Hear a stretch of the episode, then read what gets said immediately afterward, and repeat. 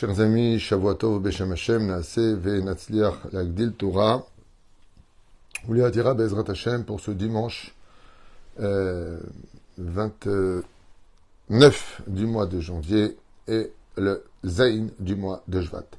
Nous avons un jour justement pour le 7 du mois qui a été acheté, donc pour tous les 7 du mois, en hébreu Zain Bezrat Hashem, par la famille Hirsch, Ayekara, que je vous bénis sur tout leur chemin pour l'élévation de l'âme de Shoshana, Chava, Bat Polet, Perla, ainsi que Shula, Shulamit, Bat Esther et Lor, Léonie, Bat Donna. Alehen Shaolam, Iratzon, Shakadosh, Baruchu, יברך אותם בכל, מכל כל, ברכה והצלחה בכל מעשה ידיהם, בעזרת השם, עם הרבה אושר, דשנים מרעננים יהיו, offert par, la, par Eli et Barbara Hirsch. Bezrat Hashem, que Dieu vous bénisse.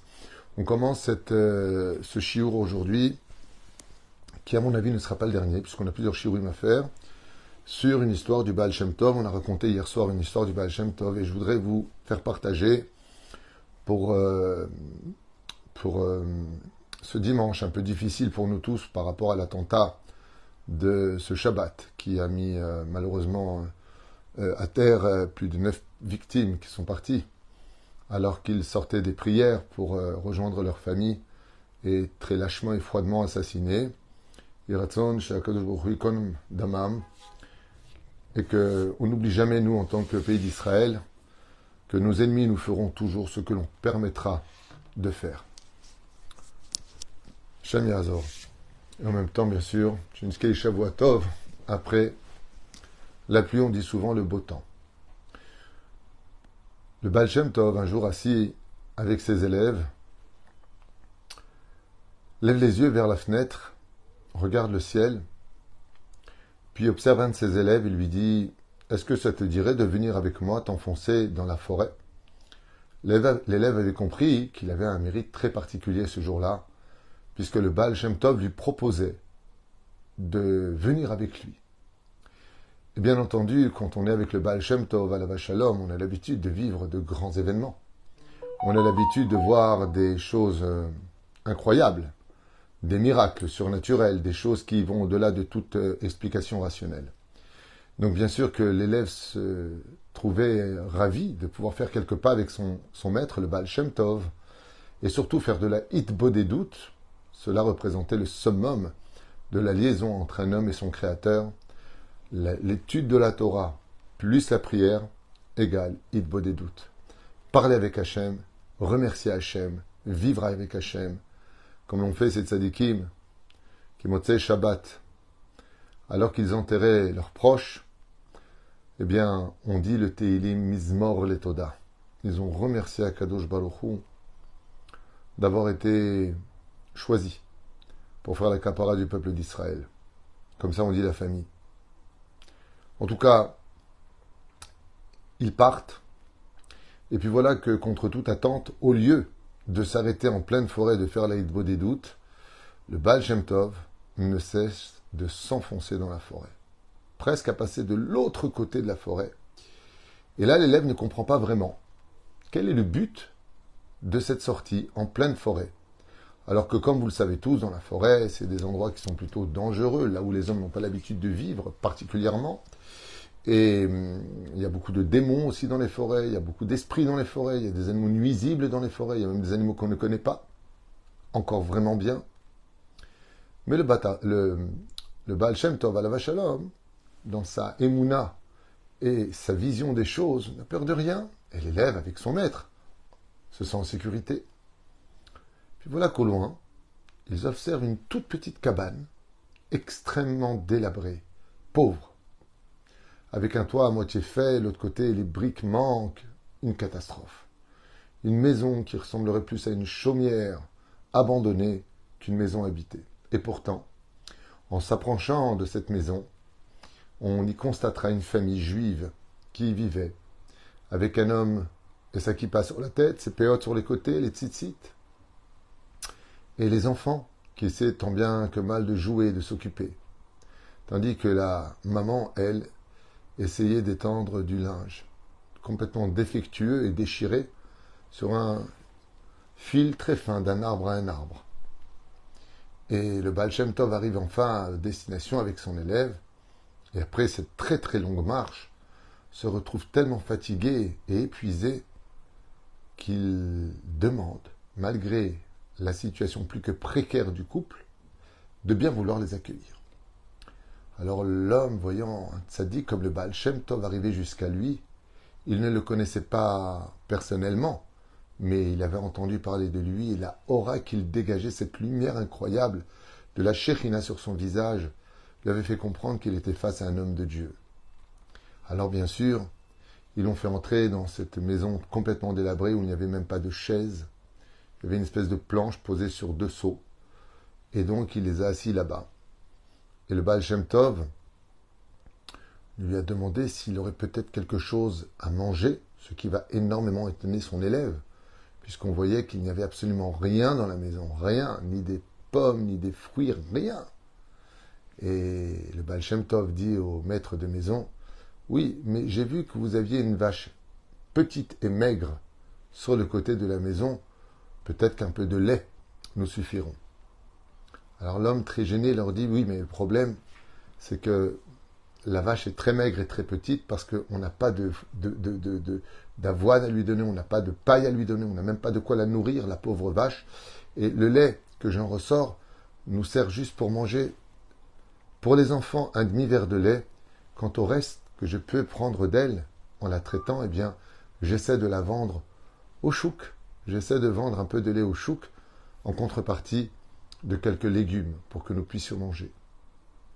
Et le Baal lui dit à ce moment-là, parfait, nous aussi, un petit verre de lait suffira amplement pour nous deux. L'homme s'exécuta avec grand plaisir et essaya, en appuyant très fortement sur les pieds de la vache, d'en extraire quelques laits qui était leur seul revenu pour vivre. Et voilà que l'homme arrivait avec une belle surprise puisqu'il avait deux verres en bois dans lesquels la moitié seulement était plein de lait. Le Baal Tov demanda si on pouvait lui faire chauffer un petit peu cela. Tant bien que mal, on lui a chauffé. Et le Baal Shem Tov but son lait, puis se reposa.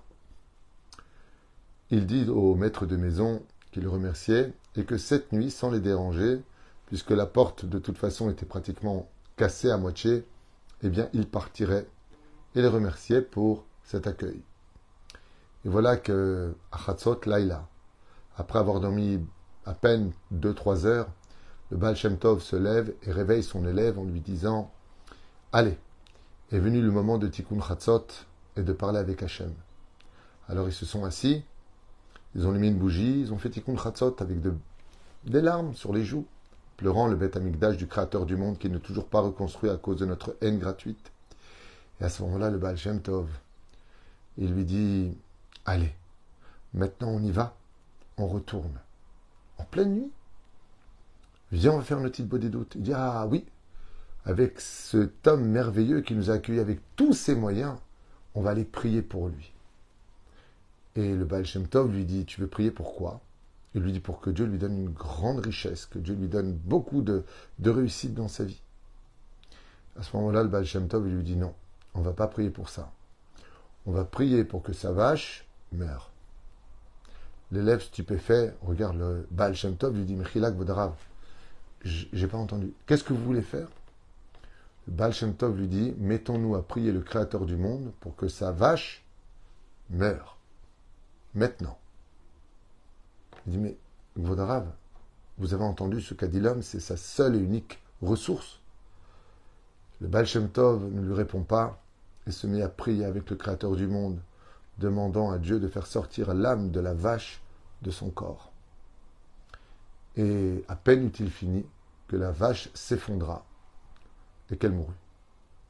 Le Baal Shem Tov, ayant observé que la vache était morte, dit à son élève Maintenant on peut partir. Et voilà qu'ils sont partis. Bien entendu, arrivé dans la ville de Medzibouche, l'élève était totalement retourné. Mais il savait une chose, quand on a un rave, qu'on sait que ce rave est un vrai tzaddik, il faut 40 ans pour descendre dans la pensée du rave, pour comprendre pourquoi il a fait des choses qui à nos yeux, à nous, étaient totalement illogiques. Alors il a confiance, parce qu'il sait que son rave est un cœur pur, on n'a rien à lui dire. Souvent, on peut nous arriver, il peut nous arriver des fois de tomber sur des gens, alors qu'on va faire beaucoup de recettes dans notre vie, on l'a prouvé par A plus B, et tu auras toujours l'abruti du village qui va te dire Ouais, de toute façon, il faut avoir un bon cœur dans la vie, alors qu'eux ne font rien. Mais lui, il savait que le Baal Shem Tov était un homme au cœur pur et qu'il aimait chaque juif plus que sa propre vie. Alors il a accepté en disant Bon, j'ai pas compris, c'est pas grave. Le temps passe, et voilà qu'un an plus tard, le Baal Shem Tov, alors qu'il faisait un cours à tous ses élèves dans sa maison de Metzibouche, se retourne vers ce même élève avec qui il était parti l'an dernier et lui dit Dis-moi, ça te dirait que nous retournions dans la maison du juif que nous avons visité extrêmement pauvre avec sa vache Et là, très heureux d'entendre que le Baal Shem Tov enfin reparlait de cela, se proposa de l'accompagner vivement. Alors le Baal Shem Tov s'est mis en route. Et voilà qu'après de longues heures de marche, s'enfonçant dans la forêt, presque de l'autre côté, eh bien, il fut très surpris en observant que le sol avait changé, puisque c'était carrément du goudron, des briques plus exactement, qui formaient le sol. Et la forêt a pris une tout à fait autre forme. Tout était devenu extrêmement beau. Puis après des grillages, entournés, entouraient tout cela. Waouh C'était devenu un palais. effectivement, les portes étaient ouvertes, et quand on rentrait à droite et à gauche, il y avait de la pelouse, des fleurs, des arbres. Et à la place de cette ruine, un an avant, on y trouva un magnifique, magnifique villa, une espèce de palais miniature par rapport à un palais normal, mais une maison de luxe, mais vraiment très belle. Certes tout en bois, mais vraiment de très haute qualité, avec plein de chambres, avec un très beau carrosse, de magnifiques chevaux, des chiens pour garder la maison à l'extérieur. Ils étaient arrivés chez un multimillionnaire. Et là, l'élève ne comprit pas du tout. Alors il s'était peut-être dit que cet endroit avait été acheté par un homme très riche, mais non, pas du tout. Alors, grande surprise, en tout cas pour l'élève, il observa un homme vêtu d'un beau streimel qui coûtait très cher avec un magnifique vêtement courir vers le Baal et lui embrasser les mains. Et il reconnut que c'était le pauvre qui, un an au préalable, était celui qui les avait accueillis. Puis sa femme sortit pour les accueillir. Et avec le sourire, lui dit Oh, Gvodarav, quel plaisir de vous recevoir, quelle sroute de vous voir, c'est magnifique. Et cette fois, on ne va pas vous proposer un petit verre de lait. Hein. On va vous offrir les meilleures viandes halak Bet Yosef. On va vous offrir les meilleurs mets. Vous allez manger un repas de roi. Et le Baal Tov rentra dans la maison. Effectivement, on put observer des vases de très grande valeur, des lustres magnifiques. Waouh Qu'est-ce qui s'était passé.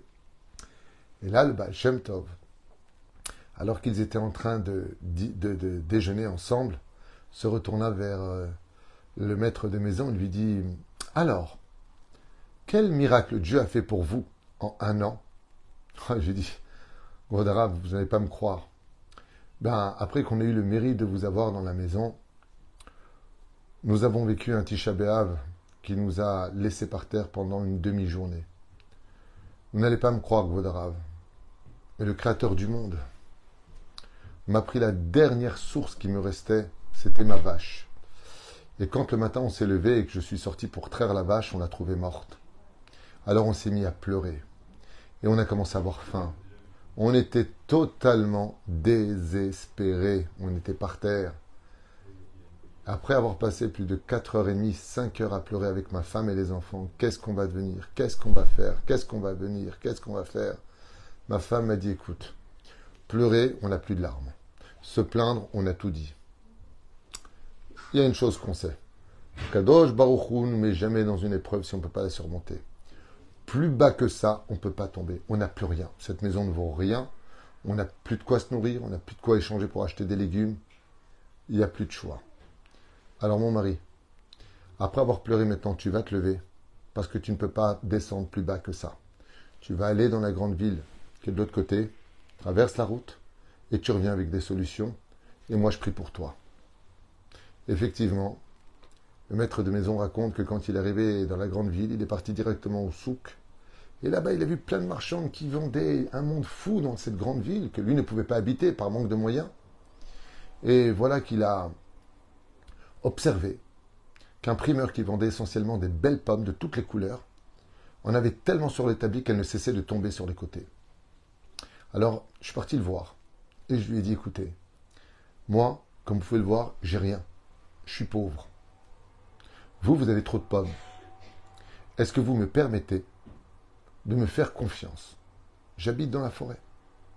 De vous prendre un panier de pommes et je vous promets qu'avant le coucher du soleil, je vous les ramènerai. Si je ne les ai pas vendus, et vous paierez le nombre de kilos de pommes. L'homme a regardé comme ça et me dit écoute, moi j'ai une charrette pleine de pommes, j'ai rien à perdre. Prends un panier, et si tu réussis, je te redonnerai des pommes. Allez, je te donne ta chance. J'ai vendu les pommes en une heure, mais pas dans le souk. Je suis parti les vendre dans les maisons. Vous voulez une pomme, une pomme, une pomme, une pomme, par deux, par trois, par quatre? Et je suis revenu avec de l'argent.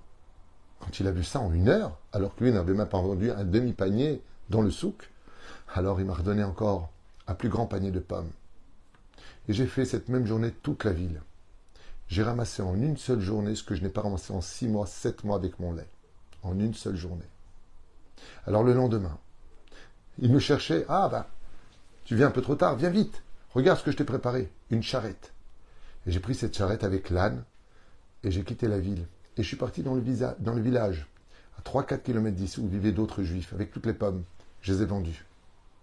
Quand les choses se sont sues dans le grand souk de la ville, tous les primeurs, les bananes, les pommes, les oranges, tout ce qui les fruits exotiques qui venaient même en dehors de la Russie, tout le monde me donnait de la marchandise. Tout le monde me donnait des vêtements. Et ce que j'ai fait, eh bien, c'est que comme je n'avais pas peur de lever mes manches et d'aller travailler, puisque je voyais que la chance me souriait enfin, eh bien, je suis parti les vendre dans d'autres souks des villes avoisinantes.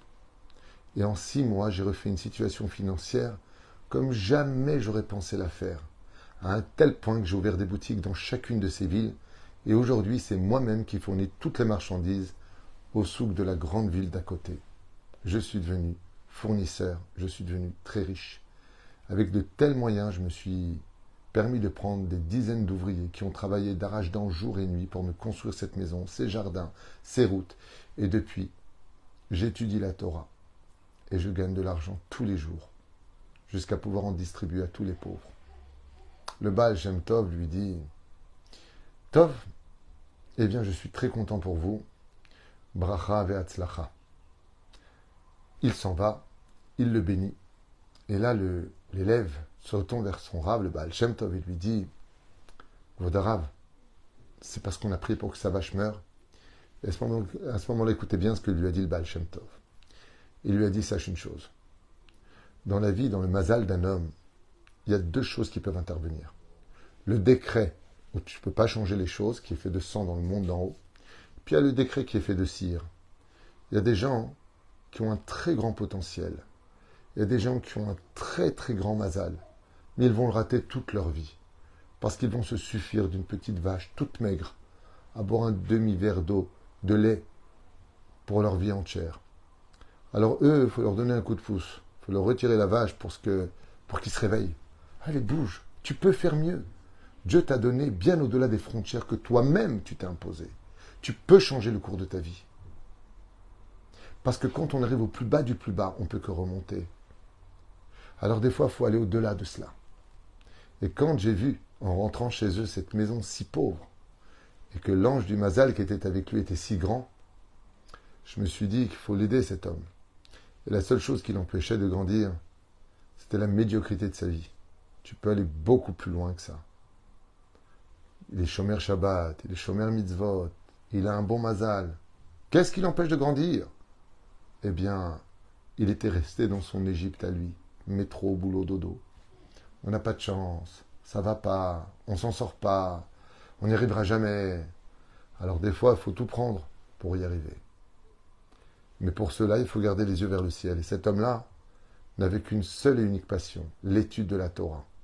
Ainsi donc, il fallait que je l'aide à lui retirer tout ce qu'il avait pour qu'il comprenne que maintenant il serait temps d'agir parce que Dieu, ça faisait des années qu'il attendait pour lui donner toute l'abondance qui lui était déjà prévue depuis sa naissance.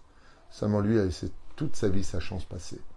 L'ambition est dangereuse, mais quand elle est là pour servir encore plus la Torah et aider les pauvres, on a le droit d'avoir de l'ambition Parce que justement, c'est cette ambition-là qui te donnera la force de sanctifier le nom de Dieu. Ainsi a dit le Baal Shem Tov à son élève.